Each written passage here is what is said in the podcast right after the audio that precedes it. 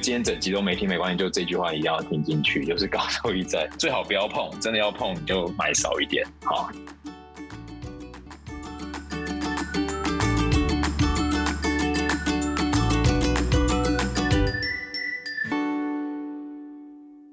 大家好，欢迎来到 Hugh 说财经，我是 Hugh，我是 Sarah。呃，今天我们是远端连线录音，然后声音有点模糊的话，请担待。那我们一起看一下上周市场状况。上周非常血洗，呃，标普是跌五点八，然后纳斯达克跟道琼是跌四点八，然后年至今最惨的是道那个纳斯达克已经跌三十一个 percent 了，然后标普的话现在是跌二十三个 percent，然后小型类股上周跌七点五，年至今跌二十五个 percent。那目前很接近之前美国银行预言的三千四，已经只剩两百七十点。所以，假如这个跌势还能持续啊，可能一两周就会出现哦。然后上周欧洲跟日本也出现比较大的跌幅，哦，是四个 percent 多。那日本其实算一反之前的常态，之前日本股市是其实撑得很好的。那上周开始出现修正，年至今是跌八个 percent 哦。那上周的中国啊，因为这个科技股带动的反弹，上海上证是涨一点八个 percent，年至今跌九个 percent。然后香港恒生指数是平盘，啊，年最近是跌九点八个 percent 哦。那我们看一下重要的比值，十年公债殖利率啊，前一周是从三点一五个 percent 已经冲到三点二二了。那之前很重要的这个巴菲特指数，就是市值跟 GDP 的比值啊，已经从一百七跌到一百六。还记得半年前十二月的时候，大概还在两百四哦，去年的高点大概两百四左右，所以已经出现很显著的修正。那别人恐惧我贪婪这一句名言是指巴菲特说，假如这个数值啊低于一百二的时候，他就会大胆的买进这个他看好的公司的股票。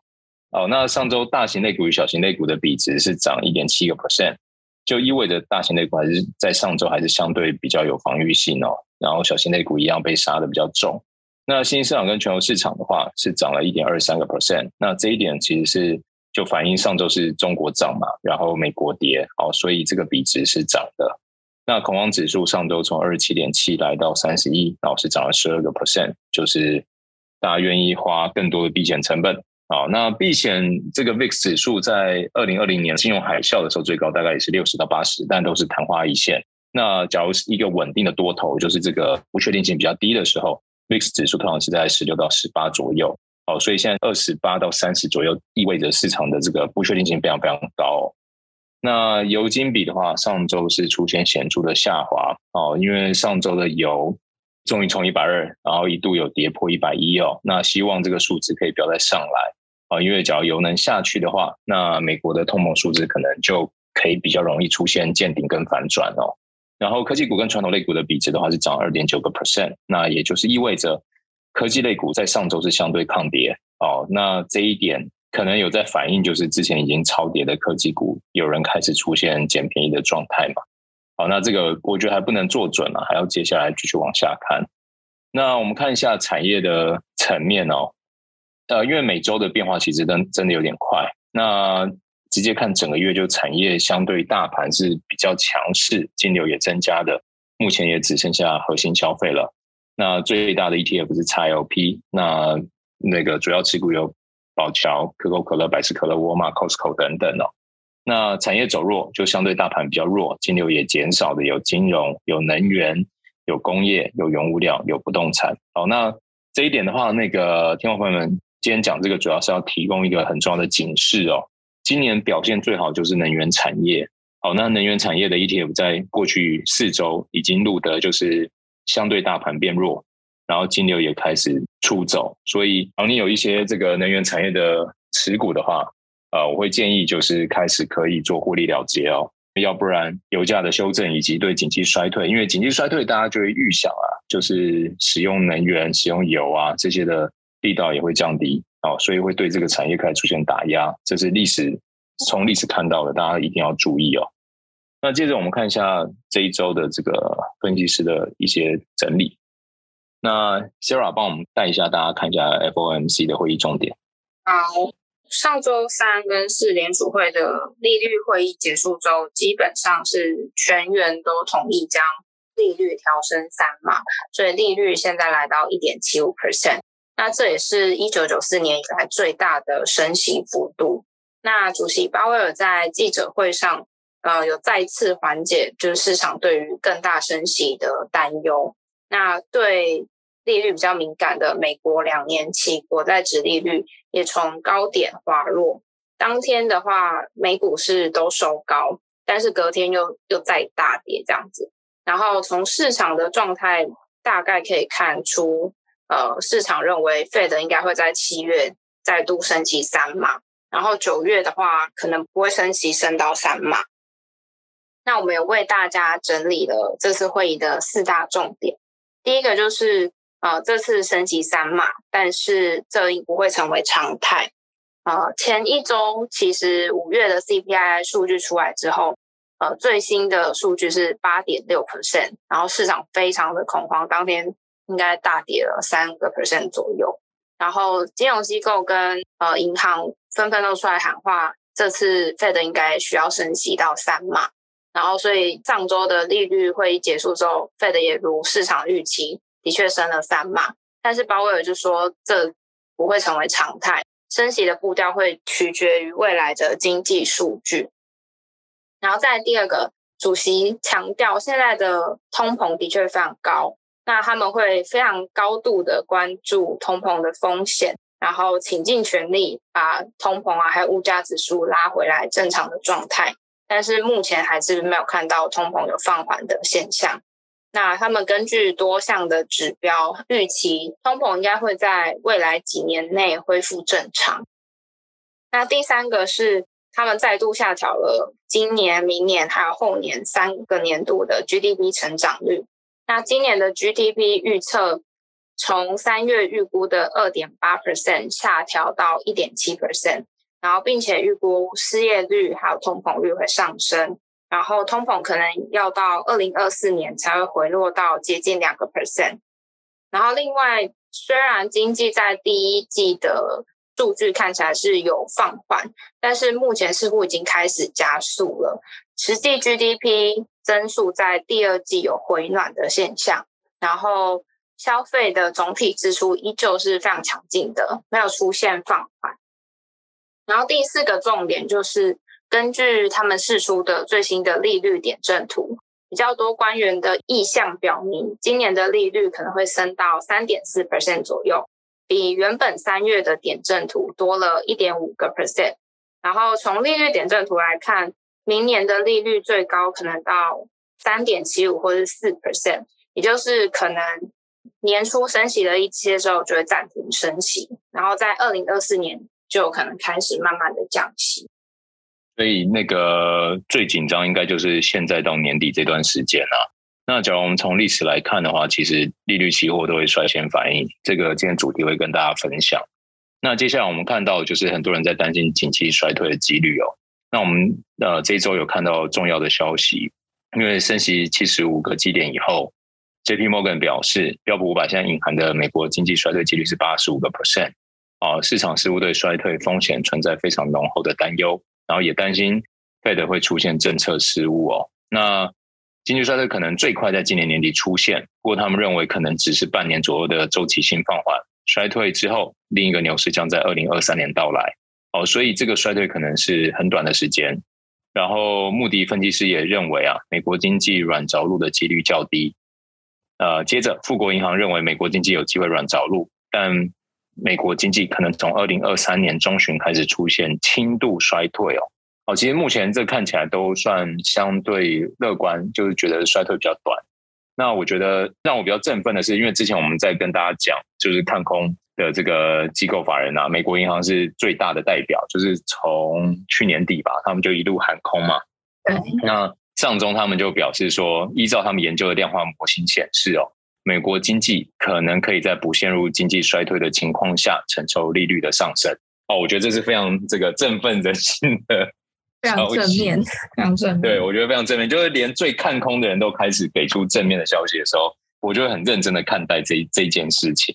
好，所以那个我觉得黑夜黑夜虽然很可怕，但我认为就是熬三到六个月就要到头了啊！大家不要太就是现金为王，现金为王，因为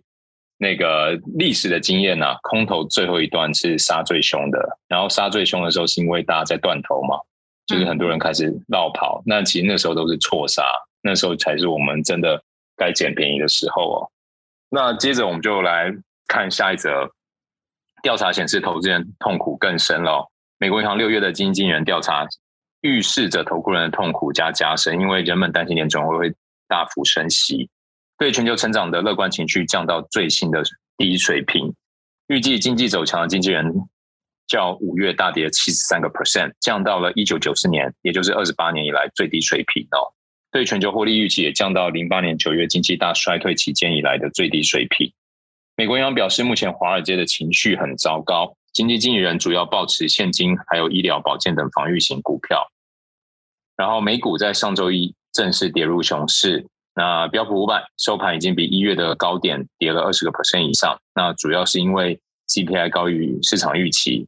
美国国债殖利率升到二零一一年以来最高水准哦。对于呃比较呃全职型的科技股，就像 Apple、像 Amazon 等科技公司，造成沉重的压力哦。那我我觉得就是呃黎明还没到哦，最后面的这一段是最黑暗的，大家。已经知道后续的经济衰退，在很多机构法人来看，第一个就算出现衰退，可能是短期的；第二个就是，甚至连最看空的美国银行都认为这个衰退可能不会出现哦。所以大家就撑住这段时间哦，把握开始可以选一些你认为你很喜欢的产业跟公司了，然后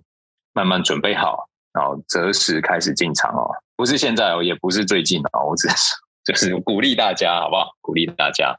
啊，然后大家因为也要讲完这个乐观的，也要讲一些压力哦。就是现在美国的房贷利率已经来到零八年以来最高哦。随着联准会的升息，美国的房贷抵押贷款利率已经来到五点七八个 percent，去年年底的时候才三点一一，那这个数字已经是来到零八年十一月以来最高的水准。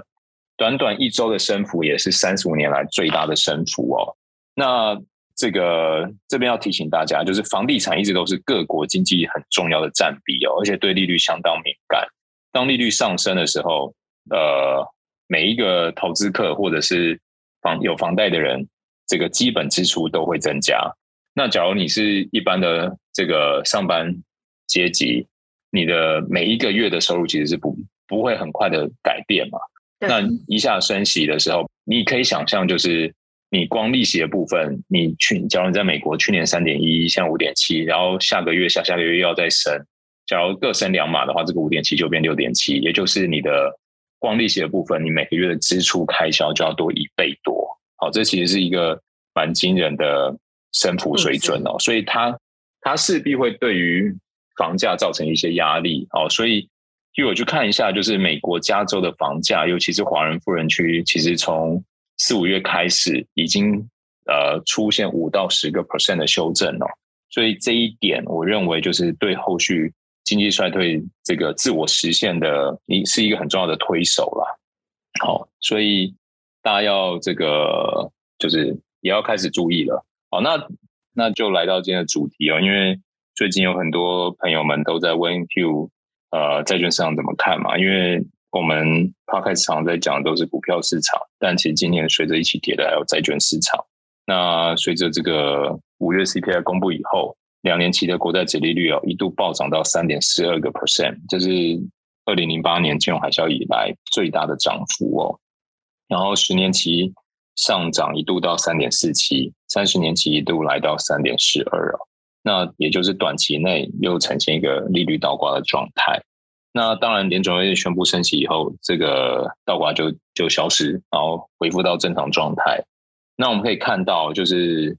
我们自己找了一个长天期的公司债跟短期的公司债哦，一个是 VCLT 哦，长天期的 ETF，跟短天期叫 VCIT。好，那这两个 ETF 在今年的跌幅，长债跌了三十点二个 percent，然后短债跌了十九点五个 percent 哦。那很多朋友都问说：“哎，那债券现在可以买吗？”那也有很多人问，譬如说股票可以买吗？所以我就想说，我们就做一集来针对就是债券这个市场啊，为大家做一下这个简单的说明。因为台湾人其实对债券很不熟，大家都是公司，就是都玩台股，但其实对债券都不太了解。哦，那债券其实第一个的特性就是，只要企业没有倒闭啊，它这个到期的时候，它价格一定会回到一百块。然后看债券，其实它很单纯，然后它是比股票市场我觉得单纯很多很多的东西，它并没有。需要看什么企业营运展望，那么就是看的那么那么关联啊，然后这个大家的什么筹码啊，这些，你不用也什么技术分析，我觉得那些都都不用放到债券市场。债券市场就是这家公司的企业经营的能力嘛。那企业经营能力，说真的也不需要我们一般人去检视哦，因为已经有好几大的信评机构，比如说标普啊、穆迪啊、惠誉啊。哦，都会给这些发债公司直接平等，然后给这些信评。那我觉得这些专业信评公司就是非常非常有公信力啦。当然，在金融海啸的时候有被质疑一阵子，好，但是后来还是能显示出他们专业的程度。因为标普他们自己有做一份统计啊，就是这个违约率的统计，就是他们给的信评从高到 Triple A 到 C 啊，两个 C，然后再到 D，好，这个不同的违约率在过去这二十几年。市场的整个的统计数据，哦，的确就能看出，哦，随着他们的这个信用平等，哦，信评越高，违约率就越低；信评越低，违约率就越高，是很很直接正相关的。好，那我们就来看看，就是今天假如投资人开始觉得说我资金幡然悔悟啊，不要全部都压在股票市场，啊，有一些部位要趁债券很便宜嘛。我们刚刚有讲，长天期债券跌了三成，短天期债债券跌了十八趴。啊，要趁这个机会开始去做一些抄底。那要注意什么？第一个就是要看，就是发债公司是谁嘛。今天比如是 Apple，还是今天比如说是你家隔壁的饮料店？好，那这个发债的观感或者是给人想象后面的营运模式，绝对就不一样嘛。第二个，他发债的时候，比如说今天 Apple 他发债的时候，他是发票面利率二点四，或者他发票面利率四个 percent。好，这两个他可能同时发。那就意味着它的价格可能会不一样，然后再来第三个要注意的就是到期。好，今天它是明年到期、十年后到期，还是三十年后到期，还是永不到期？然后再来就回到刚刚我讲嘛，那几家大的信评机构给的信评。好，因为比如说有些公司你耳熟能详，比如说像波音，比如说像福特，比如说像这个 GM，好，它的信评可能大家会觉得说那一定很高啊，但是。因为这几年的这个疫情的关系，他们信评已经被打到就是投资跟高收益就垃圾等级的边缘来回了。好，所以这也是我们在看信评给这个成绩一个很重要的关键哦。然后最后一个就是殖利率，那殖利率其实就是前面的票面利率跟到期日，然后跟市价算下来的。那因为我们刚刚讲嘛，就是殖利率的概念就是，比如说你今天呃花一百块买。然后十年后，然后你变成两百块，那我们这个七二法则嘛，十年内翻一倍，就代表它的年化收益率是七点二。那这个七点二的意思就是它是殖利率一年七点二个 percent。但其实假如你换成单利的话，一一年可能就会到八趴多。好，所以那个单利跟复利这两个，大家在买债券之前要知道的差异啊。好，所以我们先理解第一点，我们先知道说。我们看债券，第一个就看公司嘛，公司完看它的这个信评，信评完看它的票面利率，然后看哪时候到期，最后你就看殖利率是多少，那你再来决定要不要买。比如说，现在台湾的借贷成本是一点多，然后你预期未来台湾可能会升息，然后可能借贷成本变三趴，那你这时候可能市场你就要去找一个高信评的好公司，然后呃看看你的财务规划，然后比如说它可能有五个 percent。然后你想要买的是十年期，还是二十年期，还是三十年期？这就跟个人的财务规划有关哦。好，所以第一个我们先知道怎么看这是什么，这是什么债啦，就刚刚那几个条件。好，那再来就是大家现在都在担心嘛，景气到底会软着陆啊，硬着陆啊，到底会不会衰退啊？那这个会对债券影响什么？那我们刚刚就讲到这个票面利率跟到期嘛，然后跟殖利率。就是票面利率到期跟价格算出来会有一个殖利率哦。那其实债券市场它是一个很单纯的市场，就是我一直强调它没有像股票市场那么的复杂。我们大家可以想象，就是债券它不是有信评嘛，从三个 A 然后到两个 A 一个 A，然后三个 B 两个 B 一个 B，然后三个 C 两个 C，然后就 D 了。那三个 A 就是信用评等最高的，那它的借贷利率往往意味着就是最低的，因为它就是最不会垮台嘛。所以今天有一个三个 A 的机构跟你借钱，它要付的利率，在理论上啊，学术上，它应该要比两个 A 还来得低。好，那也应该要比一个 A 还来得低。那通常这个 benchmark 就会是美国政府的国债。所以为什么 Hugh 说财经里面我们一定会聊到就是十年公债殖利率？因为我们认为它是一个很重要对债券市场或者是对利率市场影响的 benchmark。那目前十年国债殖利率是大概三点三、三点四嘛？好，那你就可以想象，就是说同年期会到期的。啊，比如说我今天看了一档这个 Apple 债。哦，我看了，假设我今天看了一个二零五零年到期，离现在有三十年，那我这时候就不应该用十年国债去比，我这时候就要用三十年的国债去比，就是同时间到期的嘛。哦，那因为现在状况其实就是其实很很很特殊啦，就是两年期、五年期、十年期、三十年期都在三点三、三点四，所以大家都差不多。这也就是为什么现在有这个景气衰退警示的原因啦，就是很容易利率倒挂嘛。好，那三十年期好，现在是三点四，那我们就可以想象它的，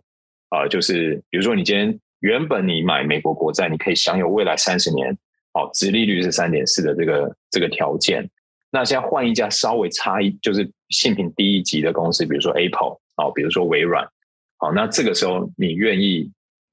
花多少钱去买？你想要得到多少值利率？市场就会开始给一个定价，这个就叫风险贴水嘛，CDS。那这个东西，比如说 Apple 跟国债比的话，它发行的时候，它就会给一个定价，就是说，哎，我发行我就是一百点，就是一个 percent 嘛。好，那每一个发行债券的条件都会不一样，大家就是有兴趣，你去看，然后都可以，应该可以找得到资料了，这都不会很很难 Google 得到。好，那比如说 Apple 一般就是一百点，好，所以二零五零年它的殖利率就会是三十年国国债殖利率再加一百点。好，比如说三十年国债殖利率现在是三点四。那它就会是四点四，好，这个目前为止会涨太快吗？不会吧？应该不会哦。好，所以我们就可以把这个债券想象成一个金字塔，就是最底层最坚固的就是国债，再来就是 Double A 的企业，再来就是 A 等级的企业。那你金字塔越往上，你就越容易风雨飘。飘摇，然后你的借贷成本也就会越高。好，这个大家可以先做这个想象，就有一个金字塔，最底部利率最低，然后再来就一层一层，就是随着信评越低，它的利率就越垫越高。那因为也就是它一个金字塔结构，所以假如你原本的这个，比如说你原本是一个 B 等级的公司，好，那你票面就是六个 percent，你殖利率可能 maybe 六点五或五点五，那这个时候可能在过去半年你的跌幅反而会比。刚刚讲到的苹果债还来得少，为什么？因为苹果债它从去年底啊，像刚刚那个票面利率是二点四，然后二零五零年到期，三十年到期嘛，它随着三十年期的政府公债啊，就从它的殖利率从二点多一路升升升升到四点多，那这件事情会反映成什么？就是它的价格就从去年年底的九十六、九十七一路跌到六十几块，那就跌了三成多嘛。哦，但是反过来。你在金字塔很顶端的，比如说一个 B 或者是三个 C 的企企业，这些债券可能在去年年底的时候，它的殖利率就已经奇葩多了。那随着这一波国债的上升啊，它的 CDS 反而变少，这是有可能的。然后它的这个值利率可能从七点五变成八点多或九点多，那它上升的幅度的比例啊，其实远比刚刚 Apple 从二点四升到四点四来的少，因为二点四到四点四已经快一倍了。那它的价格就会杀得很凶。那性品很低的年年初性品很低的，它的殖利率可能七趴多，然后到现在可能变八趴多或九趴多，它其实殖利率才多多十几二十几趴嘛，不是像 Apple 从二点四变成四点四多了八成这么多这样，所以它的价格就会相对跌的少。这个是我先解释哦，现在这个市场到目前为止的这些迹象，好，就是高收益债的企业债。反而跌的比这些高信评，然后票面利率低的还来得少。好，所以到目前为止啊，我们就可以知道说，在过去这半年，你当初发行票面利率越低啊，时间越长啊，你随着这个三十年期国债这样子从一点多上升到三点多，然后像 Apple 从二点多上升到四点多，这个多八十趴的这个殖利率的涨幅啊，它就充分的反映在它的债券价格，就跌了三成多。那反过来，原本你信评低，你的票面利率就六点多，你的殖利率可能从七点多，在这半年升到八九个 percent 啊，那你的这个利率的升幅可能就是一两成。那这时候你的价格可能就只跌了十趴，甚至不到，或者是可能十八到十五趴之类的。好，那这件事情它反映的是什么？就是。第一个，我们要先跟大家讲一个很重要、影响债券价格的观念，就是指利率。好，所以我们先知道指利率是影响债券价格很重要的关键。那再来呢，我们就要进入到下一件事情，因为我们现在开始在讲景气衰退风险嘛。哦，那景气衰退风险会影响的是什么？就是开始会影响信评比较低啊，就是本来营运的成绩单就没那么好的这些学生。他可能后续可能就会开始出现违约啊，还记不记得上周我们的 podcast 有讲到有一个机构法人就开始讲到，到明年年底啊，这个垃圾债的违约率会开始飙高啊，就会开始出现这个现象。那这个现象就会开始造成第二个影响债券价格很重要因素了，就是营运信评的风险。当营运出现风险的时候，市场当然会出现抛售嘛，那就会把价格打压下去。也就是说。过去这半年，影响市场很重要的条件是殖利率，而殖利率这个条件会随着美国通膨的这个状况、美国升息的态度继续影响下去，或者不影响了。因为我们现在看到两年期的这个殖利率啊，已经来到三点四嘛，它已经反映了升十二嘛，对不对？对，现在这样反映十二，对不对？对，好，那假如未来的美国政府的这个态度啊，是不会升到十二码。或者就是打底到十二码，那殖利率影响债券价格这个条件啊，就就冻结了，就不会再跌。也就是刚刚那种跌最多，什么二点四到四点四这些 Apple 债要跌的空间就很小，甚至不太可能会跌。哦，甚至市场可能觉得会变成升到十四码，但是你升完十四码，因为经济可能有衰退风险，你可能也会降息，那这样债券也不会跌，因为市场永远是走在预测的嘛。那什么债券会开始跌？就是开始有营运风险的。这个企业的债券会开始跌，大家还记得历历在目嘛？过去这一两年，中国的这个房企，其实很多企业都开始被打压。那尤其房企是最显著的，对，像恒大，其实不仅恒大，中国太多的房企都在这一波债券就出现违约。那你就可以看到他们的债券是价格是就是断崖式的崩盘嘛，一路直接下杀的，就是可能一百块，前面还不确定性跌到八九十块。然后再来就啪，直接跌到可能三四十，然后最后可能就锁在十几、二十几这样子。那这件事情就是在反映营运风险哦。所以接下来投资人们要注意的是，呃，我会建议，呃，因为高收益债的美甜美就是我们刚刚有讲嘛，你看 Apple 债这种高性平的现在是四点四，高收益的垃圾债的现在可能八九个 percent，你就是会觉得八九个 percent 很甜美，啊，就很，啊，你就会想买，对，就很香嘛。那这个时候，请听 Hugh 真的。好好说一言，但我也不想断人财路啊，所以就是，假如你要买，你的比重要少，因为接下来违约率上升，尤其假如你今天是买基金，你今天是买 ETF，他买的那么多，他的违约比重就会反映在里面，他势必有一些债券会出现违约。好，那但是讲好，你不去买这些 ETF 或买这些高收益债基金，你直接去买企业的时候，只要你买三档，有一档中，你就三分之一直接违约掉，哎，对不对？对啊。所以我的想法就是，你真的要碰。高收益债你就买 ETF，然后比例少一点，因为未来的半年到一年半，就是可能会是出现对高收益债比较多风暴的时候了。这个是大家千万千万要注意。就是今天整集都没听没关系，就这句话一定要听进去。就是高收益债最好不要碰，真的要碰你就买少一点。好，尤其台湾人又超喜欢买高收益债基金。对啊，我们台湾投资朋友是。高收益债基金的最大持有人，就是跟全球比起来，对，对全球比起来，对台湾人是这个是，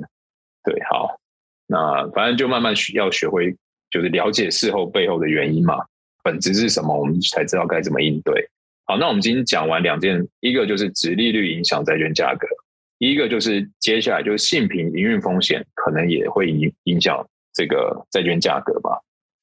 好。那最后我们就来看，还有一件事情是我觉得一定要提醒听众朋友们，什么状况会影响这个债券价格？其实最后一个原因就跟股票很像，就是流动性出现风险的时候，假如呃之前前几集我们之前有讲到 LIBOR 嘛，就是银行间隔夜拆款利率，假如这个短期的利率也飙升，就意味着金融体系的这个资金流动啊出现了短期的挤兑跟压力，那那个时候就势必一定会有机构开始抛售手上持有的股票跟这个债券，那那时候就是流动性风险。那显著的最接近的例子就是二零二零年三月，那个时候所有的债券，连 Apple 这些好债啊，它的买卖价差都会到十几块钱。那那个不是机构法人要吃你钱，因为是机构法人被别的机构法人卡油哦，就是大家彼此互相卡油的成状态。好，那那个就是去杠杆，然后流动性风险，所以债券的买卖价差一定会变得很大。其实不仅债券，就是缴股票或者你今天在玩。区块链、虚拟币也会呈现这种买卖价差变很大。就是听众朋友们，假如你们看到有些商品买卖价差变很大的时候，通常都是有这个算挤兑或者是流动性，对，就进入流动性陷阱嘛。哦，就是卖的人比买的人多太多了，然后所以就很容易被砍价。那这个风险偶尔会出现，就是通常出现在这个市场短期需要大量资金的时候。那二零二零年三月，那时候市场出现去杠杆嘛，所以每一个机构法人都在抛售自家持有的债券。那时候，比如说像 Sarah 可能是高盛啊，我可能是那个 Morgan Stanley，那我知道高盛在为他的客人去杠杆，那他 Apple 在市值明明就应该八十块，我就说，嗯，Sarah，那我六十五跟你买。就我即便觉得你很黑，我也我也必须要卖给你。对，因为反之反之反之，我也在去杠杆的时候。Sarah 也会这样对我，所以那个时候市场的买卖价差就会很大。那时候我知道台湾同业有的公司拿到的报价最扯的是二十二十三、二十五块吧，你就能想象，就是说它明明比如跌到八十，但是同业只报五十几块，这种很离谱的状况就有可能发生。那这件事情发生的话，投资听众朋友们要要注意什么，或者说要先注意什么，然后这件事情真的发生，对自己影响不大呢？就是。你开杠杆不要开太多，好，就是这件事情就是只会影响到开杠杆的人，以及你当时急缺现金的人。那因为通常在这种流动性陷阱发生，说缺现金的人，通常都是因为开开杠杆，哦，银行要去杠杆，所以他必须套现。哦，那假如你本身明明就没有在使用很多杠杆，应该就不太会碰到这种流动性陷阱吧？那就是财务。考量上面也不要让自己短期上都没有任何弹性哦，所以我为大家总结一下今天讲债券的几个重点哦。一个就是影响债券价格就是殖利率，但一家企业的殖利率关乎什么？就它当初发行的票面利率，还有它的天期，然后还有它的信评，来去跟国债比较它的风险贴水应该要加多少点，然后综合这些关键以后，它就会可以算出一个价格。好，那这个价格的影响就是。简单来说，就是跟它的殖利率直接有关联嘛。好，这是第一点。那第二点就是接下来它的信评营运的风险。哦，假如比如说今天 Apple 啊、微软啊、交生啊、宝桥啊，这些都是很强、很营运很好、财务非常非常稳健的公司，那他们的这个债券的价格啊，未来影响他们的焦点就会是在殖利率，而不会是营运风险。好，所以比如说经济衰退打压他们的，就不会是。这个营运风险，好，但但是，比如说今天有一些信品，比如说只有 B 啊，然后 CCC 啊，那这些企业现在价格可能跌的还比前面讲的这些高高评等的债还来得少。但是，当景气衰退风险出现的时候，这些债券的价格可能就会出现比较大的跌幅，因为大家担心它营运上会出现风险嘛，可能会违约，就会抛售它。好，这是很两个很重要影响债券价格的元素哦。那第三个就是流动性风险嘛，就是市场需要大量现金，需要去杠杆的时候，不管你持有的是什么好公司或烂公司，都会受到影响。那它可能就会出现一个多杀多。那这一点就是从财务层面考量，假如你呃跟银行的往来愿意借你钱，让你开杠杆，那就不要开太多，让自己保持弹性。哦，比如说你可以跟银行确认说，哎，我今天一百块，我买到两百块，我可以。承受跌多少，我需要补钱，或者是我需要被去杠杆。哦，确认好这个数值，然后你看看，你假如都是买高平等的，那可能跌三成是一个很安全的保护线。但假如今天是你要买到这个，就是有可能有营运违约风险的这些企业的话，那可能跌四成到跌五成才会是一个比较安全的数值。那可以先跟银行确认好说，哦，那我这样可以跌多少？那我再借多少？这样子就会呈现一个很好的双赢平衡呐、那我觉得今天这一 这一段资讯量好像有点大，但这个真的是真的很重要，对，对，真的很精华，精华中的精华。希望大家假如对于债券这个还有什么问题，我欢迎大家来信留言啊，因为我们是希望可以用最简短的时间，把认为对债券价格最影响直接的因素跟大家分享，好吧？那有问题再来信留言给我们，我们一定会好好的这个。回答大家，大家，嗯。嗯，好，那就谢谢哦，谢谢大家，我们下周见，下周见，拜拜，拜拜。